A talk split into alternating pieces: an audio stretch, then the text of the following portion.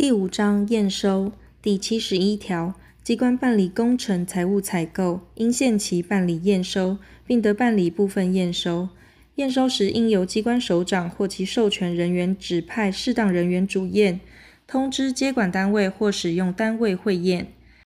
机关承办采购单位之人员，不得为所办采购之主验人或样品及材料之检验人。前三项之规定，于劳务采购准用之。第七十二条，机关办理验收时，应制作记录，由参加人员会同签认。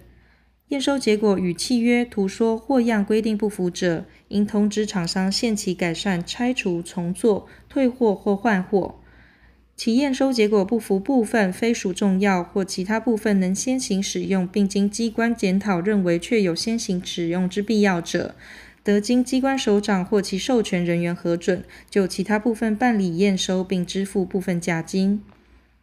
验收结果与规定不符，而不妨碍安全及使用需求，亦无减少通常效用或契约预定效用，经机关检讨不必拆换或拆换确有困难者，得于必要时减价收受。其在查核金额以上之采购，应先报经上级机关核准；未达查核金额之采购，应经机关首长或其授权人员核准。验收人对工程财务隐蔽部分，于必要时得拆验或化验。第七十三条，工程财务采购经验收完毕后，应由验收及监验人员于结算验收证明书上分别签认。前项规定于劳务验收准用之。第七十三之一条。机关办理工程采购之付款及审核程序，除契约另有规定外，应依下列规定办理：一、定期估验或分阶段付款者，机关应于厂商提出估验或阶段完成之证明文件后，十五日内完成审核程序，并于接到厂商提出之请款单据后，十五日内付款。二、验收付款者，机关应于验收合格后，填具结算验收证明文件，并于接到厂商请款单据后十五日内付款。